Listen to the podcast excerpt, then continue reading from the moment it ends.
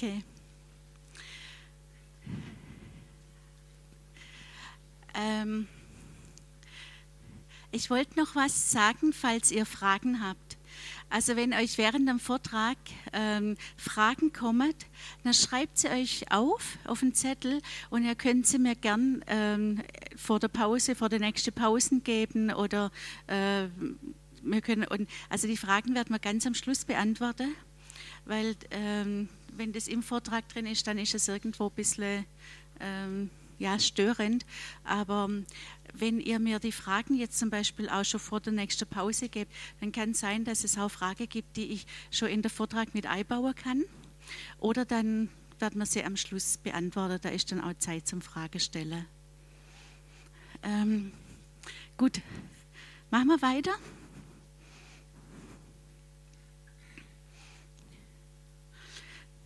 Wenn jemand traumatisiert ist, ist immer ein äh, gibt es ein ganz normaler, ähm, ja, die normale Alltagsperson. Das ist ganz oft ähm, der Anteil, der einfach unheimlich viel leistet, ähm, oft auch das Leben sehr unter Kontrolle halten muss, damit äh, keine Gefühlsüberflutungen hochkommen. Und also, dass die meistern den Alltag, ähm, diese ANP heißt also anscheinend normaler Persönlichkeitsanteil, der den Alltag meistert.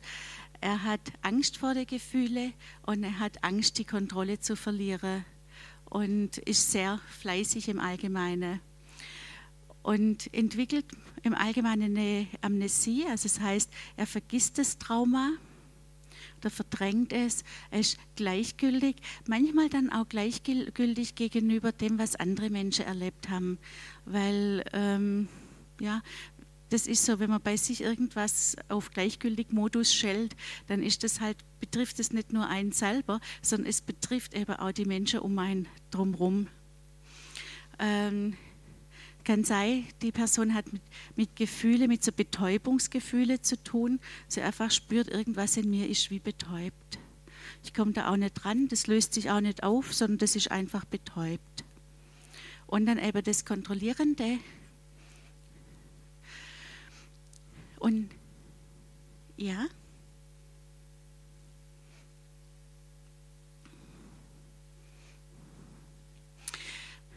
die Anteile, die abgespalten sind, die man verdrängt hat, das sind die, nennt man EPs. Und diese EPs, kann man weitermachen? Ähm, die sind immer von der Situation geprägt, in der sie entstanden sind. Also zum Beispiel, äh, wenn jemand eigentlich fliehen wollte oder vielleicht auch fliehen konnte, dann ähm, wird die Person immer dann, wenn es brenzlig wird in einer Situation, wird sie versuchen zu fliehen. Ähm, das ist dann das Typische, wenn die Ehefrau oder der Ehemann sagt, immer wenn wir streiten, dann geht der oder dann geht sie. Ähm, das ist ein Fluchtverhalten. Oder ähm, es gibt Leute, die setzen sich ins Auto und fahren wahllos in der Gegend rum. Die müssen einfach, wenn es Streit gibt oder äh, Schwierigkeiten gibt, dann müssen die erstmal gehen. Andere, die kämpfen. Es gibt Menschen, die sind so im Kampfmodus, dass schon, wenn man sich mit denen unterhält und es ist gar nichts, man spürt, da ist so eine aggressive Grundhaltung, weil die einfach ihr Leben lang kämpfen mussten und das schon fast in, ins normale äh, Reden mit übergegangen sind. Die fühlen sich auch sehr schnell angegriffen und meinen, dass alles, was, was andere von ihnen wollen, ähm, eigentlich gegen sie gemünzt ist, obwohl das vielleicht gar nicht der Fall ist. Ähm, dann dieser äh, Zustand von Erstarrung, sich nicht mehr bewegen können. Ähm, manchmal kann auch sein, jemand, der traumatisiert ist, äh, oder habt jemand in der Familie, der steht einfach nur da und guckt. Und du denkst, äh, es könnte mal wieder weitergehen oder, oder äh, oder sitzt irgendwo, alle reden miteinander und die Person ist wie, fällt wie nach innen. Die beteiligt sich nicht und guckt nur und es läuft innerlich einfach viel ab, aber sie artikuliert sich nicht nach außen. Oder dann ähm, erschlafft zu sein, sich wegträume Und das machen zum Beispiel viele Kinder auch. Und heute ist oft die große Frage, hat ein Kind wirklich ADS und träumt oder ist es traumatisiert und träumt? Und das, ähm, die meisten Kinder, da sagt man halt einfach, die haben ADS, weil das noch nicht so bekannt ist, dass das sein kann, dass es aufgrund von Traumatisierung ist, auch bei Kindern. Und das ist, ähm, ja, von daher finde find ich es einfach auch so wichtig, dass überhaupt diese ganze Traumafolgestörungen, dass sie bekannt werden, um auch zum Beispiel da den Unterschied auch bei Kindern zu finden. Ähm, was ist es dann nachher wirklich?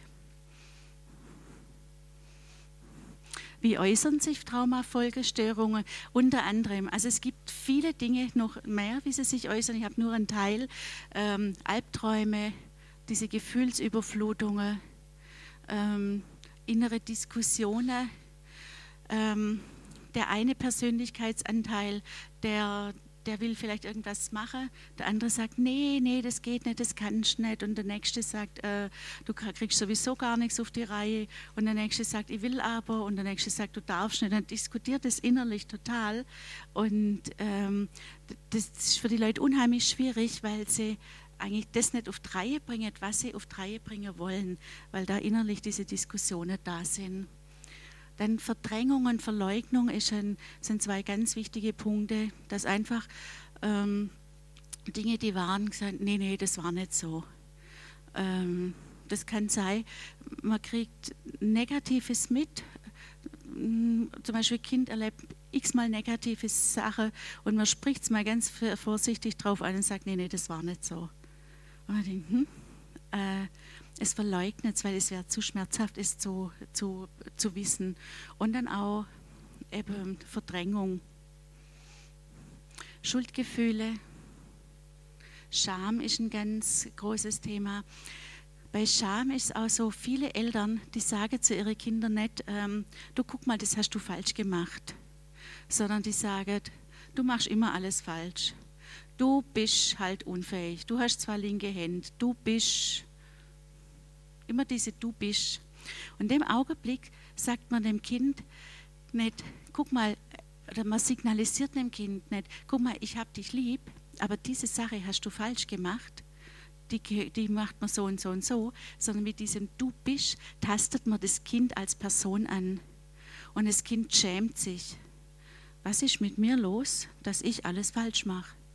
Ich bin ein Versager. Und da kommen auch diese Botschaften, die man sich selber dann sagt, ich bin ein Versager, ich, ich kann nichts, ich kriege nichts auf die Reihe, ich bin bis hin, ich bin wertlos. Das kommt daher oft, weil die Botschaft der Eltern war, du bist nicht, du hast das und das und das falsch gemacht, sondern du bist halt. Ja, so bist halt, klar, natürlich. Also so diese Botschaft. Da kommt dann Scham, und dann natürlich Rückzug, weil ähm, ja, ähm, wenn, wenn man peinlich berührt ist, fängt man an, sich zurückzuziehen. Und dann kommt natürlich auch Einsamkeit und das Ganze dazu.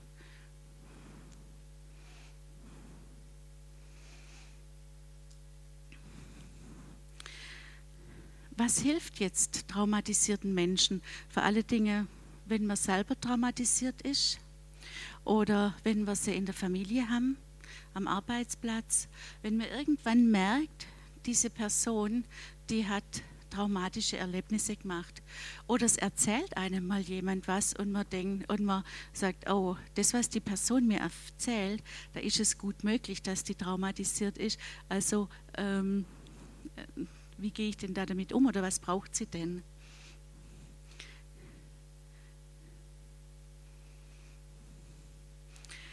Ein ganz großer äh, Bereich ist äußere Sicherheit. Ähm, äußere Sicherheit am Wohnort, in der Familie, ähm, am Arbeitsplatz, Freunde, keinen Täterkontakt und eine Freizeit, die Freude macht. Ähm, und das ist auch, wenn jetzt jemand, der traumatisiert ist, in, zu jemand in Seelsorge geht, wenn ihr mit Menschen betet, die traumatisiert sind ähm, oder ja, sonst mit welchen zu tun habt, es ist immer erstmal wichtig, ähm, ist die Wohnungslage sicher? Wie sieht die Familiensituation aus? Wie ist es mit den Freunden? Wie sieht es aus?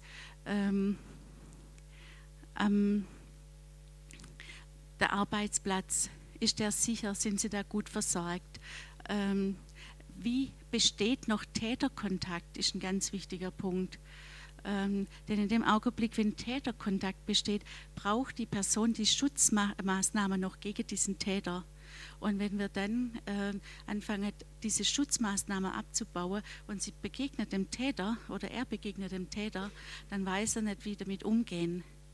Ähm, und dann eben ein weiterer Punkt in der Freizeit, wirklich Freizeitgestaltung, die Freude macht.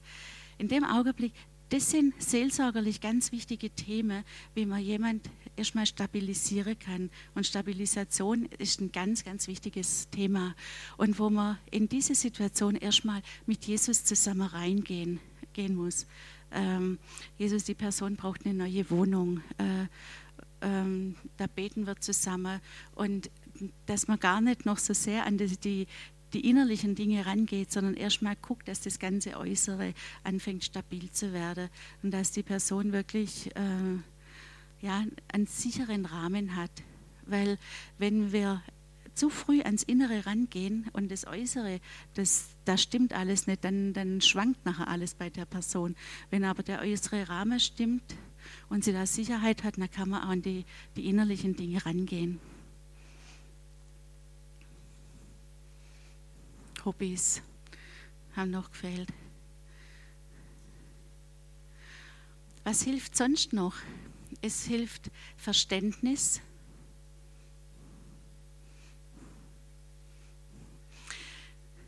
Die Leute haben oft das Gefühl, wie, also Mensch, ich habe das Gefühl, ich werde verrückt.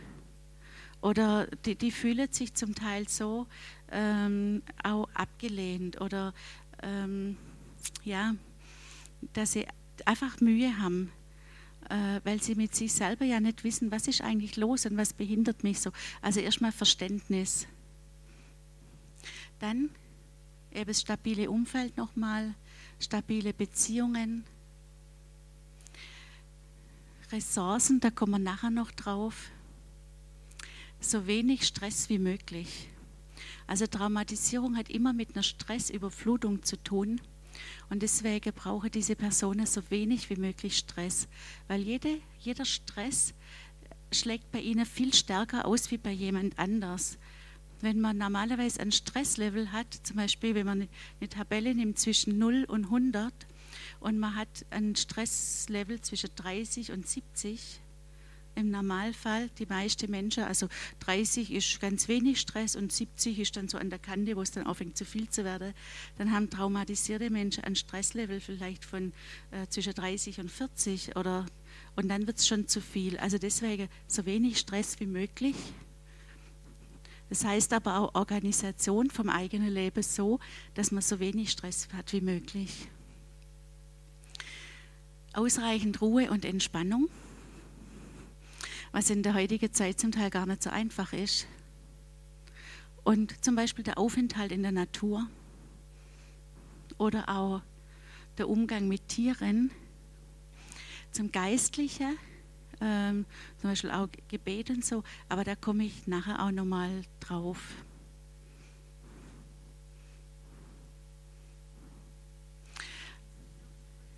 Ja?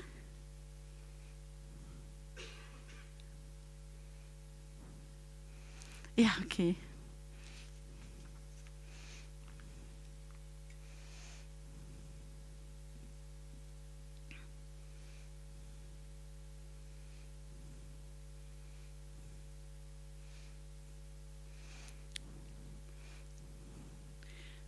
Habt ihr es mit? Habt ihr es? Okay. Ganz wichtig ist der Aufbau von Beziehungen.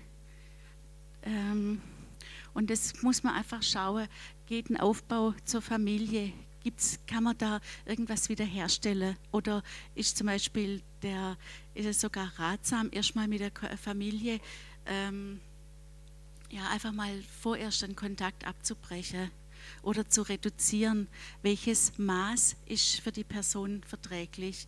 Ähm, es gibt wirklich Situationen, wo man ähm, Menschen nicht raten kann, viel Kontakt mit der Familie zu haben, ähm, weil das einfach für die Menschen selber so belastend ist.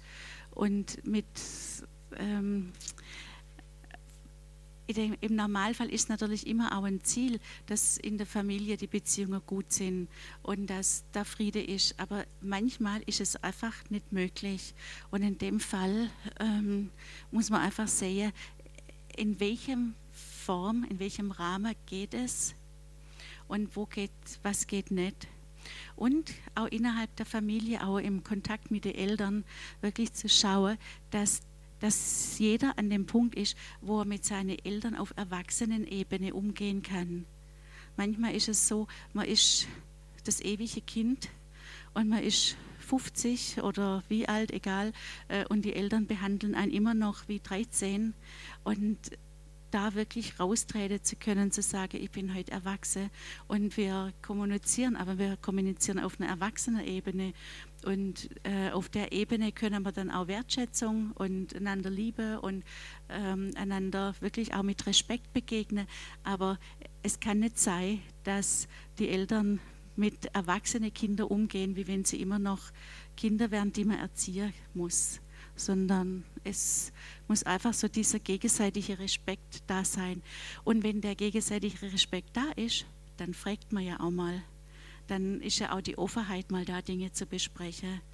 Ähm, und dann kann man sie auch wertschätzen und ehren, ähm, weil einfach die Basis dann auch gut ist. Und wenn das äh, nicht möglich ist, dann ist es einfach wichtig, sie wertzuschätzen aufgrund ihrer Position, weil sie die Eltern sind und doch in aller Wertschätzung mal zu sagen, ähm, jetzt müssen wir aber doch mal ein bisschen auf die Stanz gehen und ähm, oder es geht nicht, ich bin heute erwachsen und es muss einfach respektiert werden. Auch das ist trotz allem Wertschätzung der Eltern gegenüber. Das darf man auch, dass man da auch seine eigene Grenze setzt. Ähm, zu Freunde, Kollegen, und auch zu Seelsorger oder Berater, Therapeuten, auch das können äh, Beziehungen werden, wo, wo einfach eine, eine stabile Beziehung daraus entstehen kann und wo nachher aufgrund dieser stabilen Beziehung auch wieder äh, neue Schritte gewagt werden können. Und dann natürlich das Ziel, eine gute Beziehung zu Jesus zu haben und zum Vater im Himmel.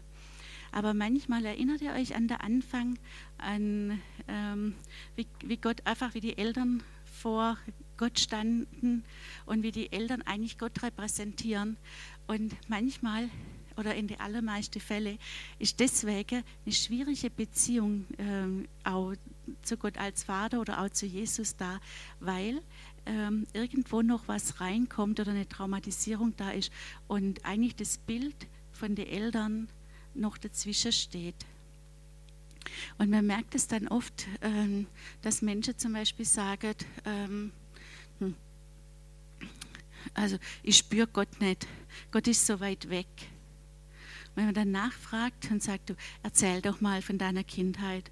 Ah ja, Papa, der war immer Arbeiter, der, hm, wenn ich da kam, der hat, ähm, der hat einfach gearbeitet, der hat auch ganz wenig geredet, der, ähm, der war auch nie Zärtlichkeit.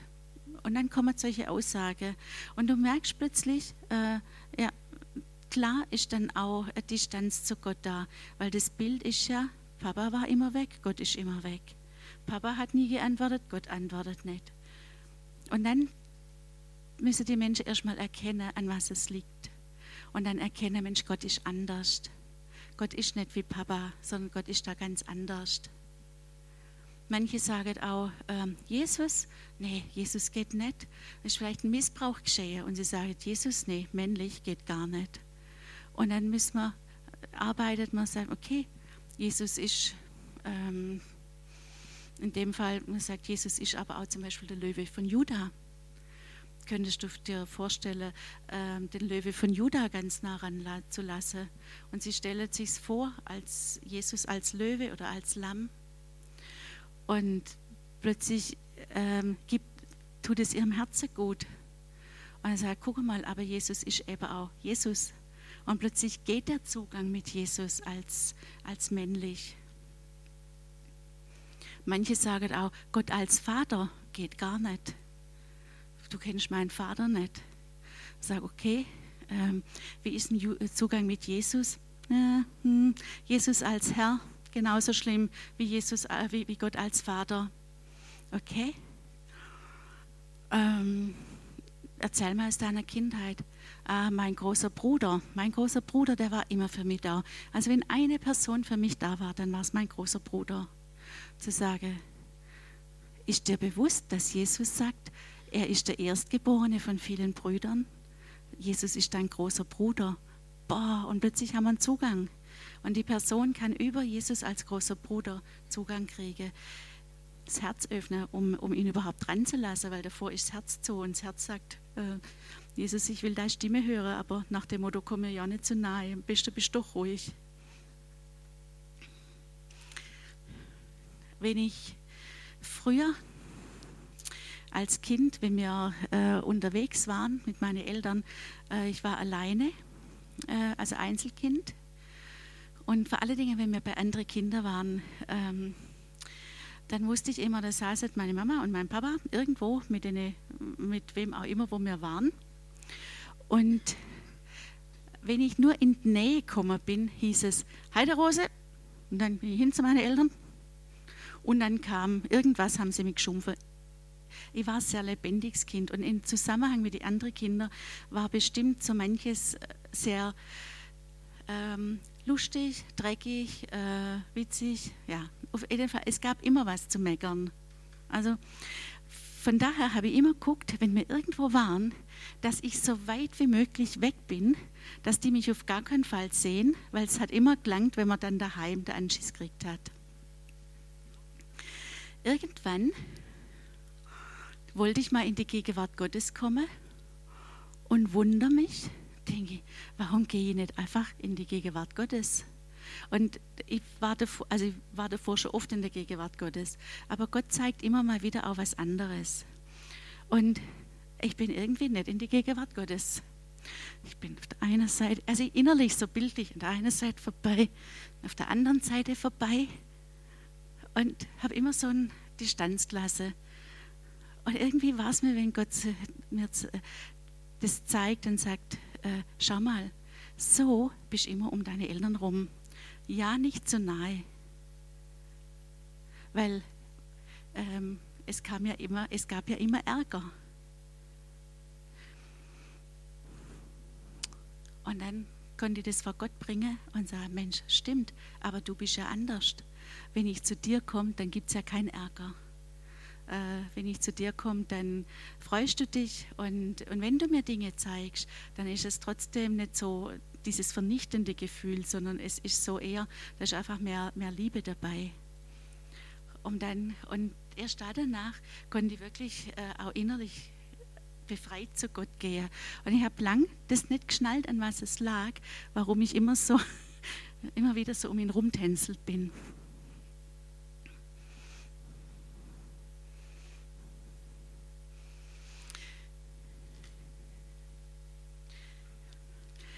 Wir brauchen erstmal eine, ähm, eine gesunde Bindung ähm, zu einer Bezugsperson. Wer Glück hat, hat es von Anfang an mit seinen Eltern. Bei dem es was anders läuft, da ist es vielleicht irgendwann auf Dauer hin jemand, wo, wo einfach dieses Vertrauen da ist und äh, wo man dann eben über das hin auch leichter zu Gott kommen kann. Und man muss aber dazu sagen, es gibt äh, Menschen, die haben eine, eine schwierige Beziehung zu ihren Eltern, aber irgendwann in ihrem Leben haben, hat Gott eingegriffen und sie haben, haben Jesus oder den Vater im Himmel einfach erlebt als jemand, der ihnen geholfen hat, der, der ihnen Liebe gegeben hat. Und es gibt also durchaus, dass jemand wirklich auch eine, eine schlechte Beziehung zu den Eltern hat, aber durch das Eingreifen Gottes äh, und durch eine persönliche Begegnung mit ihm, die so berührend war, dass dann doch ein gute, äh, eine gute Beziehung zu Gott da ist. Und trotzdem habe ich es immer wieder dann auch, dass zum Beispiel Menschen kommen und sagen, ich habe über Jahre hinweg eine richtig gute Beziehung zu Gott gehabt und plötzlich ist es wie Abbruch und ich weiß gerade nicht, an was es hängt. Und wenn man dann nachhakt, dann war eben doch irgendwas früher, das sich zum Teil Gott gegenüber geäußert hat oder auch andere Menschen gegenüber, das irgendwo hinderlich war und wo Gott jetzt doch auch nochmal ran möchte, Heilung zu schenken. Und dann arbeitet man mit und dann ist die Beziehung wieder da. Und im Endeffekt geht es immer darum, dass wir bei aller Heilung eben in eine enge Beziehung mit Jesus hineinkommen. Also denk nochmal an den Anfang, da steht, bedenke, Eltern prägen Gottes Bild. Also denk nochmal an den Anfang, wo wir das gehabt haben. Dann dieser Aufbau. Beziehungsaufbau kostet Zeit. Also ich habe schon Menschen äh, kennengelernt, die haben einfach gesagt, du musst mir halt vertrauen. Das funktioniert nicht. Man kann nicht auf Knopfdruck vertrauen. Vertrauen ist was, das baut sich auf. Manchmal hat man es zu Menschen, zu anderen nicht. Also es ist einfach unterschiedlich. Auch die Blockade müsste einfach ernst genommen werden. Blockade im Glauben, Blockade andere Menschen gegenüber, generell Blockade im Leben. Was sind was es für Blockade? Dann wirklich jemand zur Hand, wo man reden darf und der einem zuhört. Und auch dieses Ich glaub dir. Wenn jemand was erzählt, wirklich, ähm, viele haben ganz oft das gehört, ah was, das glaube ich dir nicht. Aber wirklich auch das zu signalisieren, ich glaube es dir. Auch wahrzunehmen, was der andere braucht. Auch nachzufragen, was denkst du, was du brauchst oder was hat dir denn gefehlt? Das ist eine ganz interessante Frage, äh, mal nachzudenken, äh, was hat mir eigentlich gefehlt? Und auch für euch, die ihr so zuhört, diese Frage, was hat mir eigentlich gefehlt? Und wenn man mal so mit Jesus zusammen das sich überlegt, dann kommt man oft ganz schnell auf Dinge, wo man sagt, oh, jetzt weiß ich, was mir gefällt hat. Auch Widersprüchlichkeit darf sein weil es sind ja zum Teil verschiedene Anteile oder Gefühle oder ähm, Gedanken, die abgespalten sind. Und durch das ähm, sind natürlich auch Widersprüche auch manchmal in der Person. Und die fühlen, fühlen sich manchmal ganz blöd, weil da Widersprüche da sind. Aber die dürfen sein, die haben einen Grund. Und ich habe so oft Menschen in der Beratung, die, ähm, der ihren freie Wille nie akzeptiert wurde und der ihr, denen ihre Entscheidungen, denen man eh immer erklärt hat, ihre Entscheidungen sind sowieso doof und sowieso falsch. Und äh, wenn dann was nicht so gut lief, dann hab's dir doch gleich gesagt. Ähm, aber wir müssen eins wissen, Gott hat uns einen freien Wille gegeben.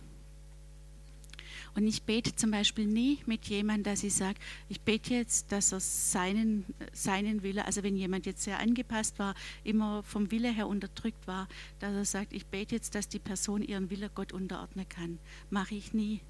Ich bete, dass die Person erkennt, dass sie einen freien Wille hat.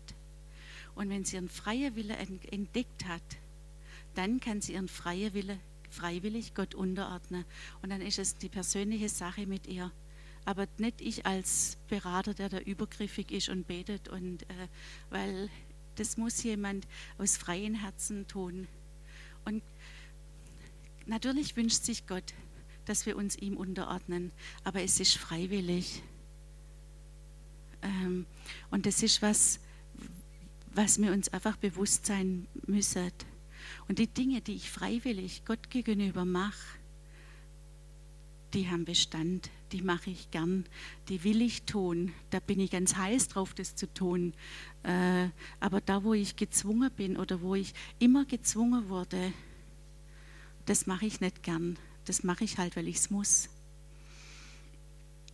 Ich war mal mit dem Auto unterwegs und irgendwie hat mich Gott so, ähm, mir, mir kam dieses äh, Gleichnis vom verlorenen Sohn. Und es hat mich so bewegt plötzlich, dass ich raus musste auf den Parkplatz. Und irgendwie war es mir, wie wenn, also dieser verlorene Sohn, der ist ja weggegangen und der kam freiwillig zurück. Das Motiv war nicht ganz koscher, mit dem er zurückkam, aber er kam freiwillig. Der andere Sohn, der war immer daheim, aber der hat irgendwie, ich weiß auch nicht, will ich es Groll nennen oder so eine gewisse Kratzigkeit in seinem Herzen gehabt ähm, wo der Vater dann zu ihm sagt, äh, du warst immer bei mir und was mir gehört, gehört dir. Aber der war irgendwie grätig darüber. Und irgendwie hat mich das so bewegt, weil der Sohn, der zurückkam und dann vom Vater alles gekriegt hat, äh, dem ging, der war am Anfang echt ein Schlawiner und der war, der war rebellisch. Und der, aber er, hat, er kam freiwillig. Und ich glaube, der konnte den Segen fast nicht fassen und der hat echt erlebt, was es heißt, wieder angenommen zu sein. Und der andere, der immer beim Vater war, der war so, der war angepasst. Der, der hat gar nicht erlebt, was er eigentlich ähm, beim Vater hat. Der hat so eine gewisse Grätigkeit gehabt. Was soll man dazu sagen denn, gell? Also ich finde es mich hat es ganz, ganz arg bewegt. Ähm, muss jeder für sich entscheiden, was es ihm dann nachher bedeutet. Aber ich glaube nicht, dass Gott will, dass wir mit einer Grätigkeit bei ihm sind, sondern dass wir wirklich von Herzen begeistert sind über das, was er für uns hat. Und gerade wenn, wenn wir sehr angepasst erzogen wurden, müssen wir erstmal erkennen, Mensch, ich habe einen freien Wille und ich darf, ich darf eigentlich tun, was ich will. Und okay, ich will es Gott unterordnen, dann ist das was anderes, wie wenn man einfach sagt, naja, ich war immer angepasst, jetzt muss ich mir halt Gott auch unterordnen. Ich hoffe, ihr versteht, was ich euch damit sagen will.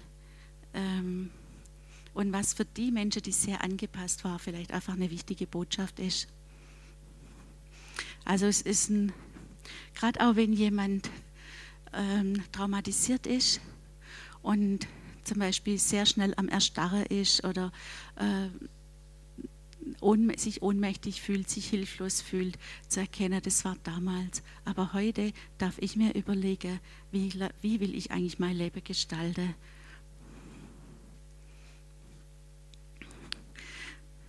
So. Auf den Punkt hin kommen wir zum, nächst, äh, kommen wir zum nächsten Thema, aber erst nach der Pause.